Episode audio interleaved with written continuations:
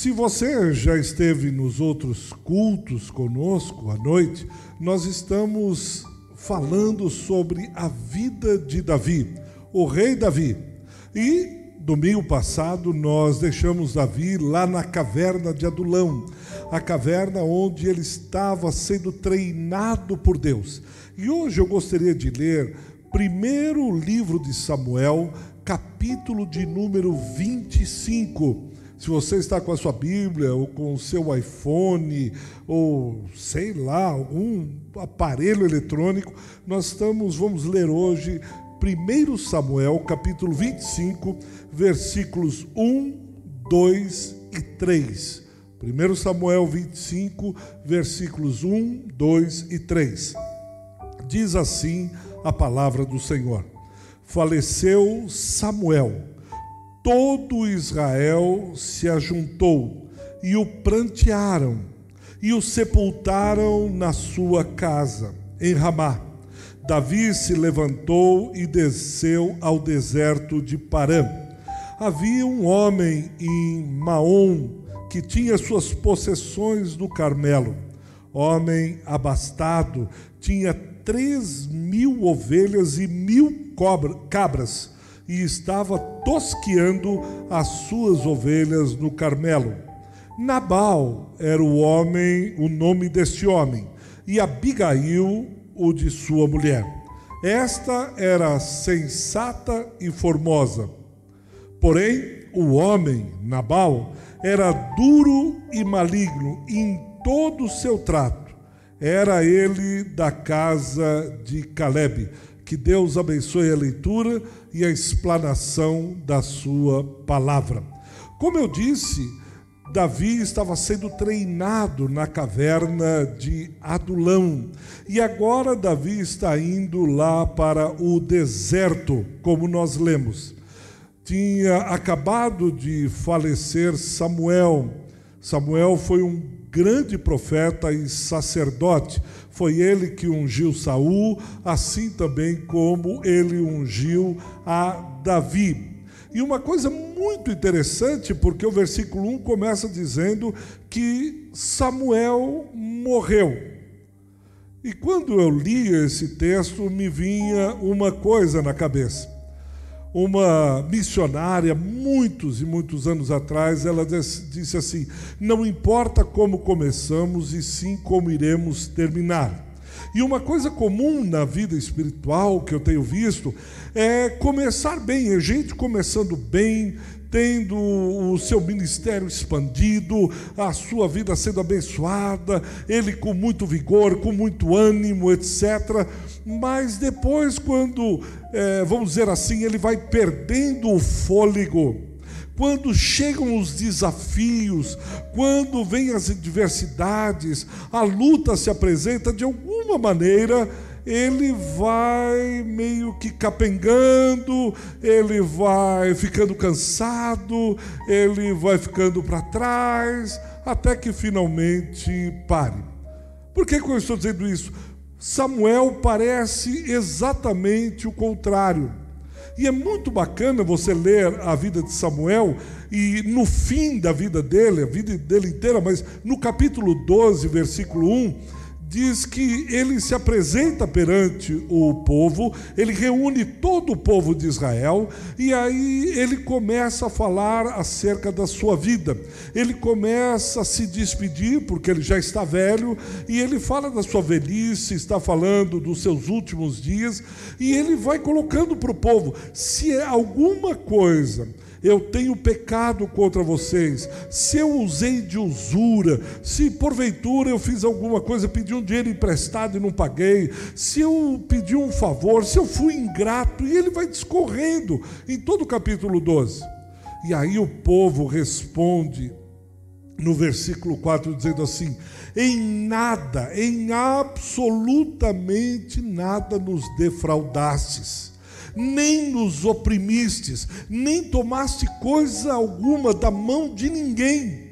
Nós não temos absolutamente nada para dizer contra você, Samuel. Não há nada que possa macular o seu ministério, a sua vida. É alguém que começou bem e terminou bem. E logo após o falecimento de Samuel, quando o versículo 1 do capítulo 25, dizendo que faleceu Samuel, eles prantearam, etc. Davi, que nós estamos vendo, é, contando um pouco a história da vida dele, ele vai para o deserto de Parã, porque vocês se lembram, ele está fugindo de Saul o rei Saul queria matar Davi, queria acabar com a vida dele. E quando ele está em direção ao deserto de Parã, ele encontra um homem, ou sabe de um homem chamado Nabal. Nabal significa tolo. E aí o versículo 2 de 1 Samuel 25 vai falando acerca das qualidades, dos atributos acerca de Nabal. Diz que ele é um homem abastado, riquíssimo, como a gente diz, podre de rico. Porém, ele era um homem duro, bruto, maldoso, tolo, ignorante. Em outras palavras, era um homem muito rico, mas insensato, tolo. Insensato na Bíblia Sagrada significa alguém que não crê na existência de Deus. Por exemplo, Salmo 53, versículo 1 diz: O insensato, tolo no seu coração, Deus não existe. Nabal era um homem desses.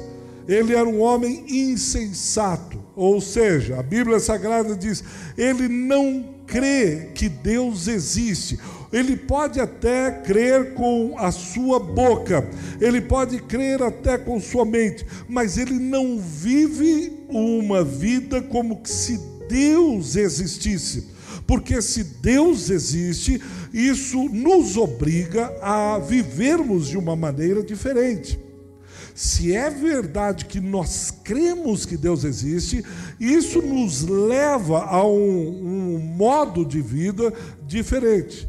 Nabal não, era assim, ele era insensato, tolo, duro, inflexível, obstinado, maligno no seu trato e principalmente encrenqueiro. Era aquele homem que era doido por uma briga, doido por uma encrenca. Ao contrário, no mesmo versículo 3, a Bíblia Sagrada fala de Abigail. Abigail era sua esposa. Era exatamente o oposto de Nabal. A Bíblia diz que ela era formosa, bonita por dentro e por fora. É, Abigail era uma mulher inteligente, sensata, formosa e bonita. É isso que a Bíblia fala. Eu acho que você já está pensando no casal, né? O homem tolo, insensato e a mulher bonita, formosa. Não pense nisso que você pensou. Se o pastor está falando aqui, peraí, como, Irmã, não pense nisso. Nós estamos falando de Abigail ali. Pastor, mas Deus está falando, falando comigo. Fica fria aí, minha irmã. Calma, calma. Abigail era sensata, Abigail era formosa e inteligente. E Nabal são três personagens: Davi, o futuro rei de Israel, que está em fuga nos desertos de Parã. Abigail, formosa por dentro e por fora, e Nabal, seu marido. E os três se encontram casualmente, ou seja, os três se encontram por um causa ou por questões de relações trabalhistas mal resolvidas. Esse é o tipo de encontro que tem tudo para dar errado. Por quê? Deixa eu explicar porque eles se encontram por causas é, ou relações trabalhistas. Era comum no deserto você ter é, bandos de marginais, eles andavam fugitivos, bandidos, e eles assaltavam fazendas, roubavam animais, é, entravam nas fazendas e roubavam tudo que podiam, etc. Era mais ou menos assim. E Davi está fazendo a segurança dos pastores de Nabal. Enquanto Nabal está cuidando do rebanho, os pastores de Nabal estão cuidando do rebanho, nós lemos aí, eram mais de 3 mil cabeças, etc. Davi e o seu grupo, lembra aqueles 400 que estavam na caverna de Adulão? Eles fazem a segurança de Nabal. Enquanto eles pastoreiam, Davi faz a segurança da fazenda, cuidavam, protegiam contra esses bandos, contra essas tribos selvagens, salteadores, invasores que entravam nas terras, saqueavam e iam embora. O deserto era um local de alta criminalidade. Então, o, o, grupo de Davi está fazendo a segurança, os pastores de Nabal e Nabal estão ali cuidando das ovelhas, porém chegou a época da tosquia, onde eles iam tosquiar as ovelhas. E era comum que os proprietários, no caso aí Nabal, dos animais, separasse uma parte dos lucros e desse àqueles que haviam protegido os pastores enquanto eles realizavam o seu trabalho, enquanto eles realizavam o pastoreio. É verdade que não havia nenhuma lei como nós temos hoje, uma lei é, escrita, ou os advogados dizem positivada, que obrigasse Nabal a pagar, a efetuar o pagamento. Mas era uma maneira dos pastores mostrarem sua gratidão pelo trabalho feito. Alguns anos atrás, minha mãe me contava que o pai dela contava que era o fio do bigode. Então um homem negociava com o outro, ele tirava o fio de bigodes, eu dei a minha palavra. Pronto, sua palavra bastava. Não precisava de um contrato, não precisava assinar, não precisava registrar em cartório, bastava a palavra. Bons tempos, não é? Bons tempos, mas já foram. E Davi e seus homens fizeram um trabalho tão bom de limpar, proteger da bandidagem, que os próprios pastores de Nabal, o insensato, o tolo, foram muito gratos. Tanto é verdade que disseram isso a Abigail sobre Davi e o seu grupo de segurança, no versículo 16. Se você está com a sua Bíblia aberta, ele diz: olha, eles foram como um muro ao nosso redor. Eles foram, o, o grupo de Davi, eles de alguma maneira cercaram de dia e de noite todos os dias que andamos, nós apacentávamos as ovelhas em paz, sem problema. Eles eram como um muro de segurança. Era isso que o grupo de Davi fez. Fez um excelente trabalho de segurança. Davi via moços, um, cerca de dez moços, dizendo: vá lá até Nabal, eles estão tosquiando. Quem sabe você pergunta se está tudo bem, e eles vão, o Nabal vai acertar sua parte no contrato. Nabal vai até lá e vai separar alguma coisa e dar para vocês. Que eles estão tosqueando as ovelhas, como o versículo 5 e 6 nos mostra. Era o momento de, do soldo, da paga, da recompensa.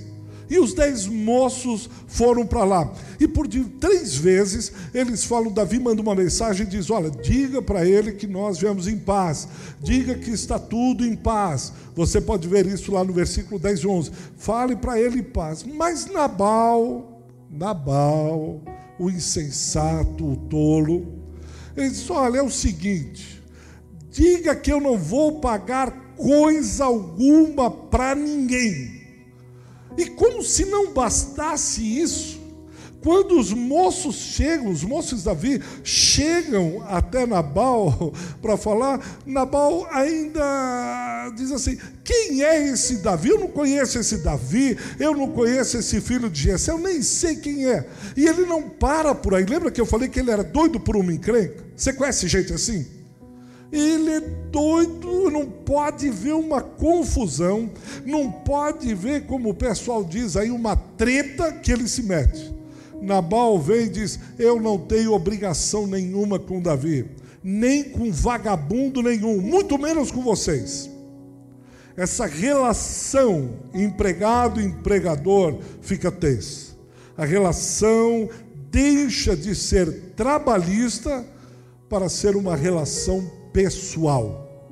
Nabal saiu de uma simples questão de negócios para entrar numa questão pessoal, dizendo: Eu não conheço esse vagabundo, eu não vou tirar aqui do que é meu para dar para esse homem que eu nem conheço. Claro que ele conhecia, ele sabia que era o filho de Jessé, mas ele era tolo, ele era insensato.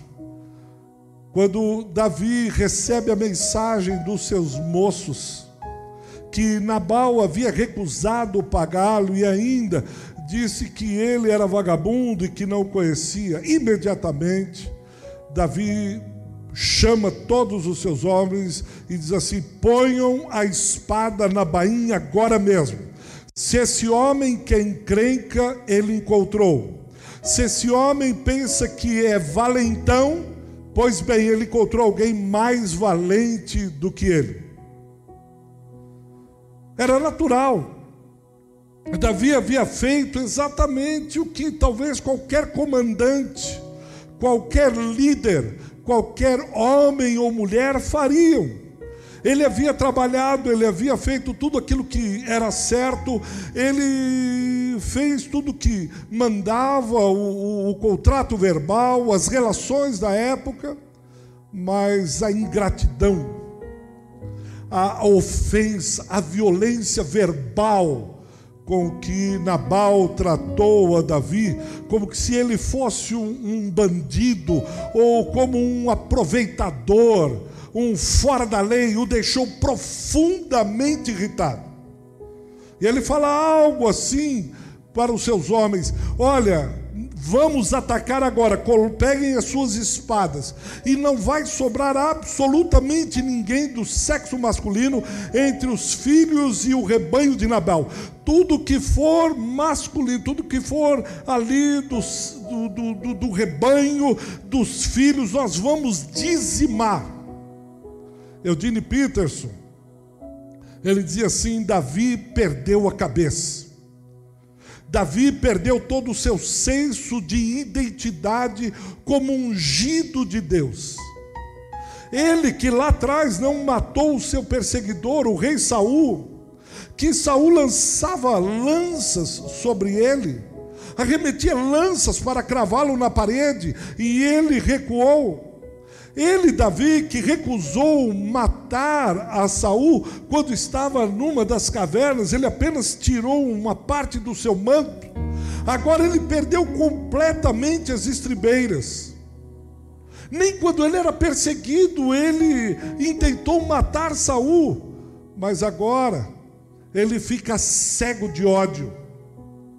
Ele quer ver Nabal morto, e não só Nabal, mas todos os seus, todos os seus rebanhos. Davi estava correndo naquele momento um sério risco, que talvez você também corra, não só de se tornar um novo Saul, não só esse risco que nós vimos isso, mas disposto a se livrar de qualquer um que ameaçasse sua posição ou seu desempenho.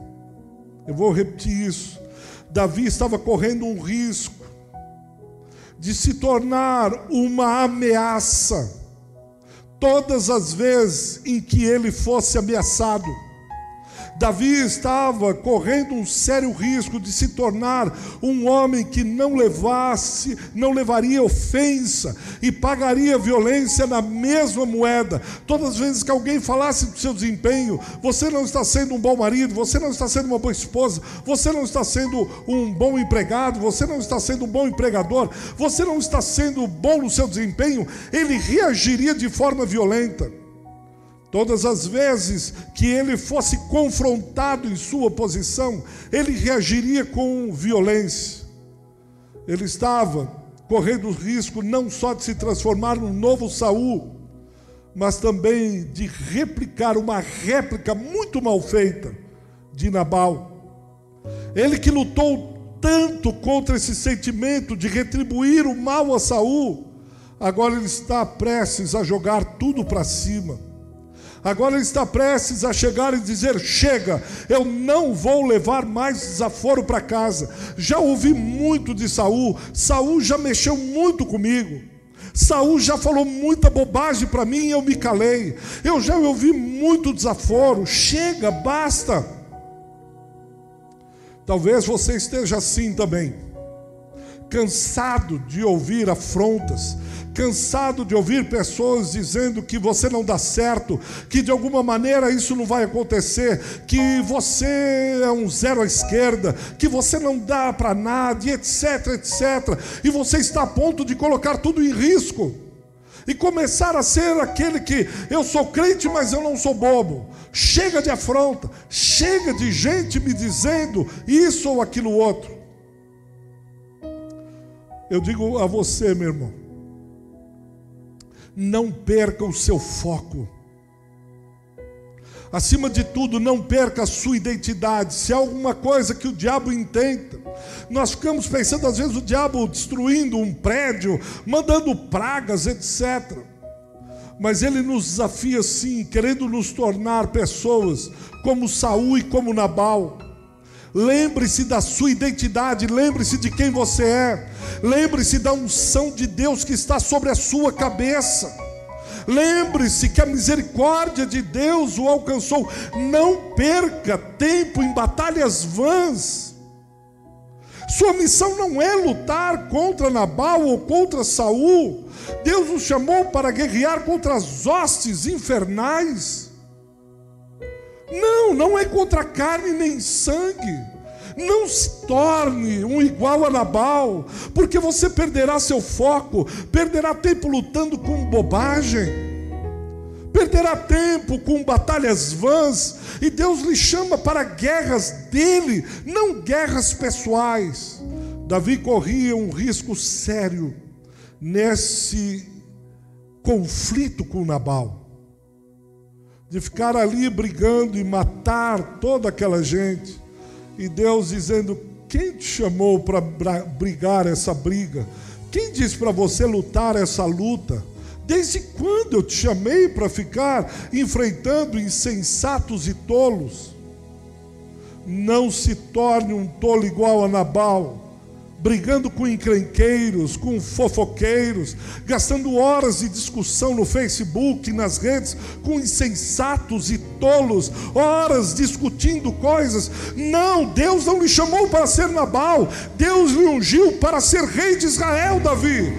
A vontade é que se estivéssemos lá dizer, Davi, Davi, o que está vendo? Davi, pelo amor de Deus, não perca o controle. Davi, você aprendeu a esperar no Senhor, não tocou em Saul. Onde está o seu domínio próprio? Davi, o que é que está acontecendo? E muitas vezes há uma tentação tão grande, tão forte, que a gente acaba perdendo a cabeça. E talvez se tivéssemos dito isso a Davi, Davi, para com isso. Ele responderia: Espera um pouco. Deixa eu falar. Você viu a maneira como Nabal falou com os meus moços? Você viu, ouviu o que Nabal disse a meu respeito, me chamando de vagabundo, fingindo que não me conhecia. Ele insinuou que eu era um bandido. Ele não perde por esperar, Nabal. Eu sou crente, mas eu não sou bobo. O pessoal acha que porque eu sou crente, eu sou bonzinho, eu não falo nada, eu vou ficar quieto, eu perdoo tudo. Não, não é assim não. Um dos perigos dessas tentações que nos afrontam diariamente é nos transformarmos exatamente como aqueles que nos tentam. A estratégia satânica é nos transformar em alguém com os mesmos sentimentos que Nabal e Saul.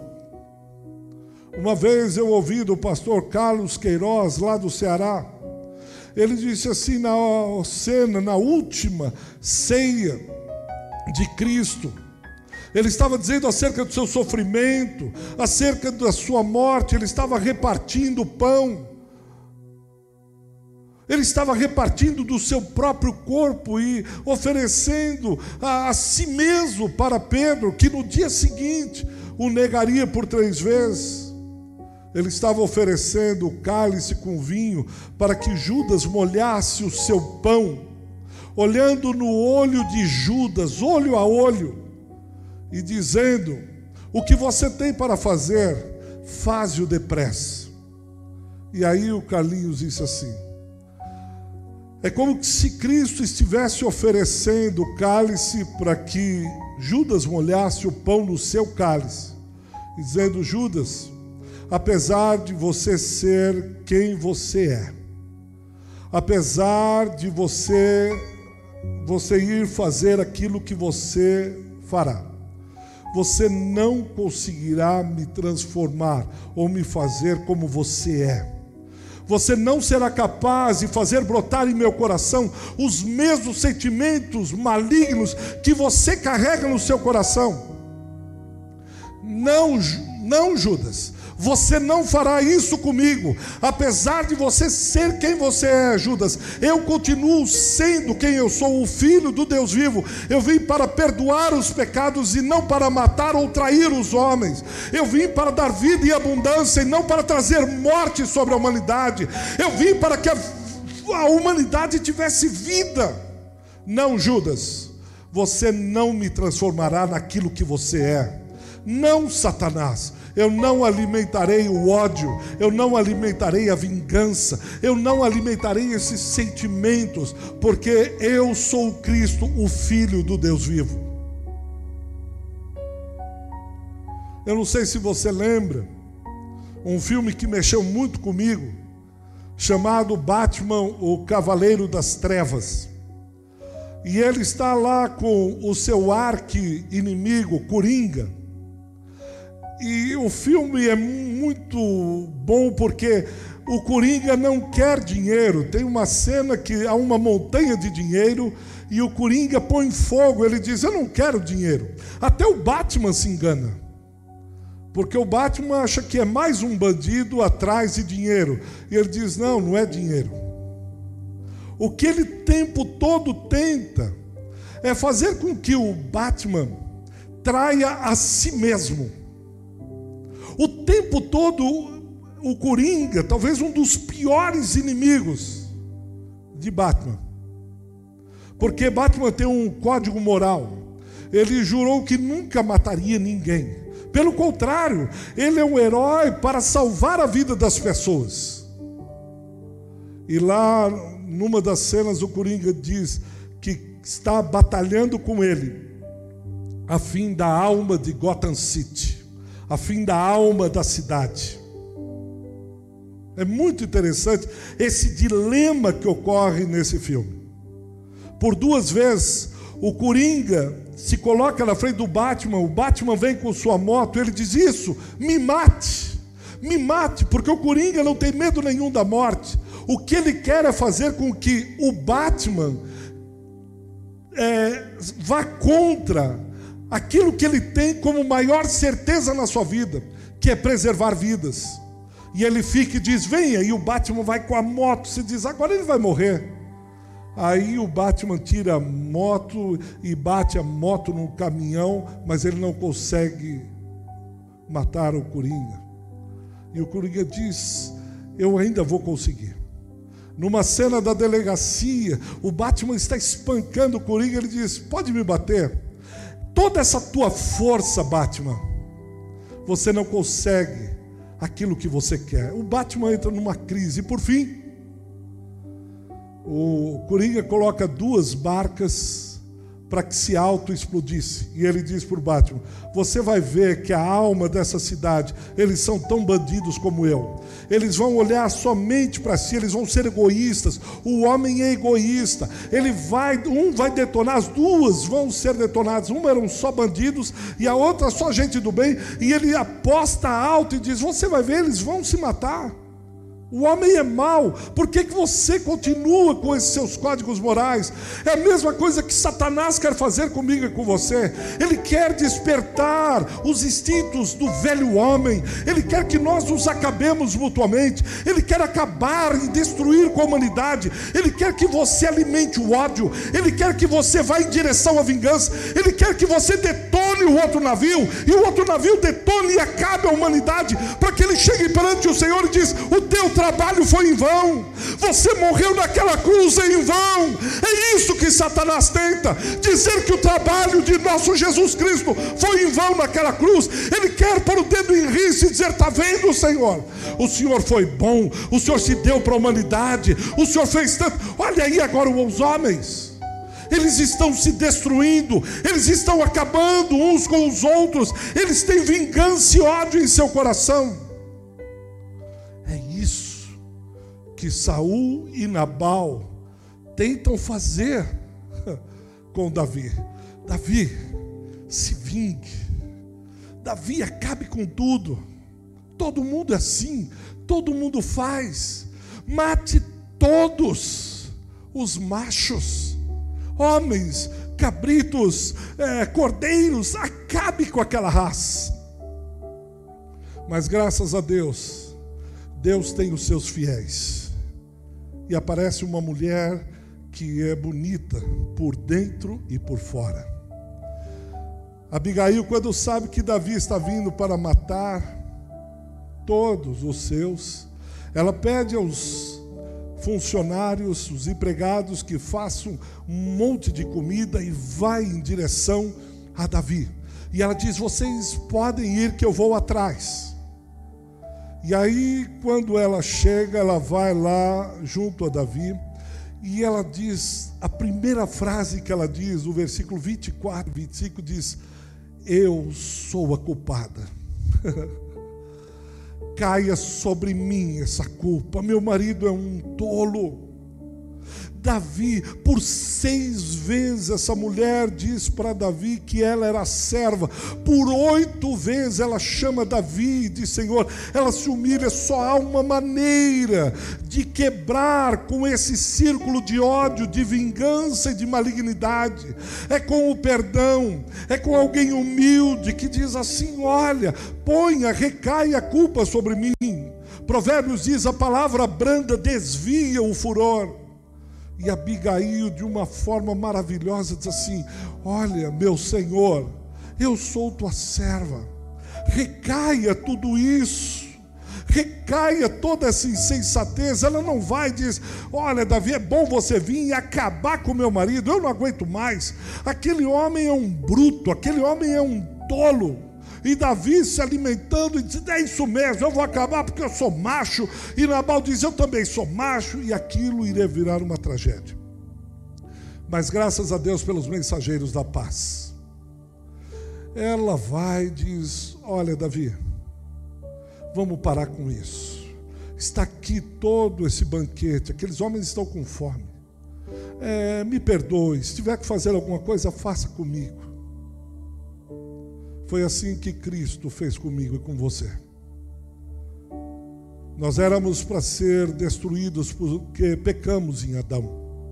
Nós estávamos mortos em nossos delitos e pecados, e Jesus Cristo, a sabedoria de Deus, foi junto ao Pai e diz: Eu levo a culpa desses homens, eu levo a culpa dessas mulheres, eu morro no lugar deles, eu me sacrifico em favor deles.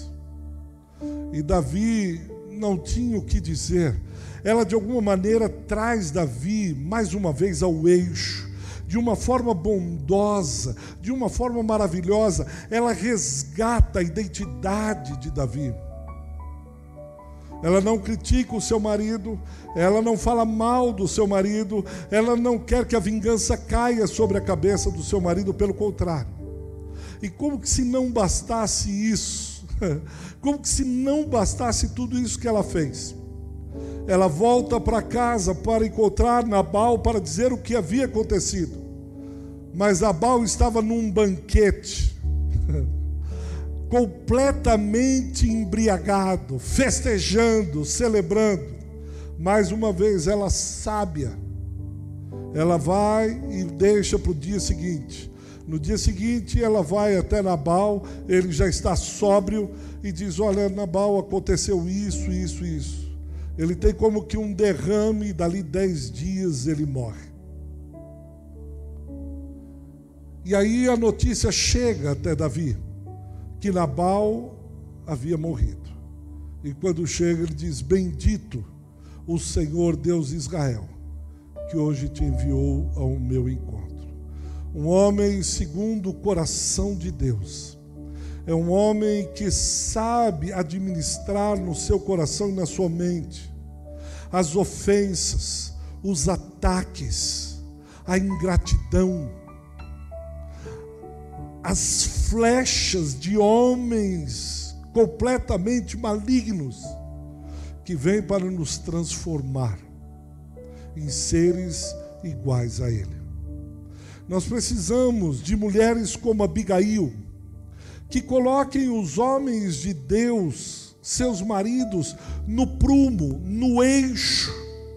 De novo a razão, que lembrem aos seus maridos, que lembrem aos varões acerca do seu chamado, da sua vocação, do porquê um dia o azeite foi derramado sobre a sua cabeça. Esse país precisa de homens e mulheres como Abigail. Que quando a tragédia está iminente, quando a tragédia está prestes a ocorrer, ela tem uma palavra de sabedoria, de paz, de amenizar conflitos. E eu fico imaginando a cabeça de Davi. E disse: Eu iria colocar todo o meu ministério em risco. Eu iria colocar minha vida meu currículo seria teria um traço de sangue, porque eu matei um homem que simplesmente me afrontou. E todas as vezes que ele estivesse no seu reinado, alguém o lembraria: lembra de Nabal? E ele iria carregar aquele sentimento pelo resto da vida. Mas uma mulher sábia, apaziguadora, pacificadora, entrou no meio do caminho de dois brutos, de dois machos selvagens, e apaziguou, brandou o coração de ambos e chamou para si a culpa. Meu irmão, minha irmã, Deus está nos chamando para sermos esses pacificadores. Precisamos pedir sabedoria de Deus Precisamos dessa desse conhecimento de Abigail, a fim de levarmos paz aos lugares aonde o Senhor nos enviar. Deixar de lado a loucura, a braveza, a irresponsabilidade e lembrarmos da razão de Deus ter nos chamado. Eu convido você a orar conosco agora onde você estiver, aguarde em Deus, espere confiando no Senhor, porque um dia desses, Deus fará aquilo que precisa ser feito, Deus fará aquilo que precisa ser realizado. Vamos orar?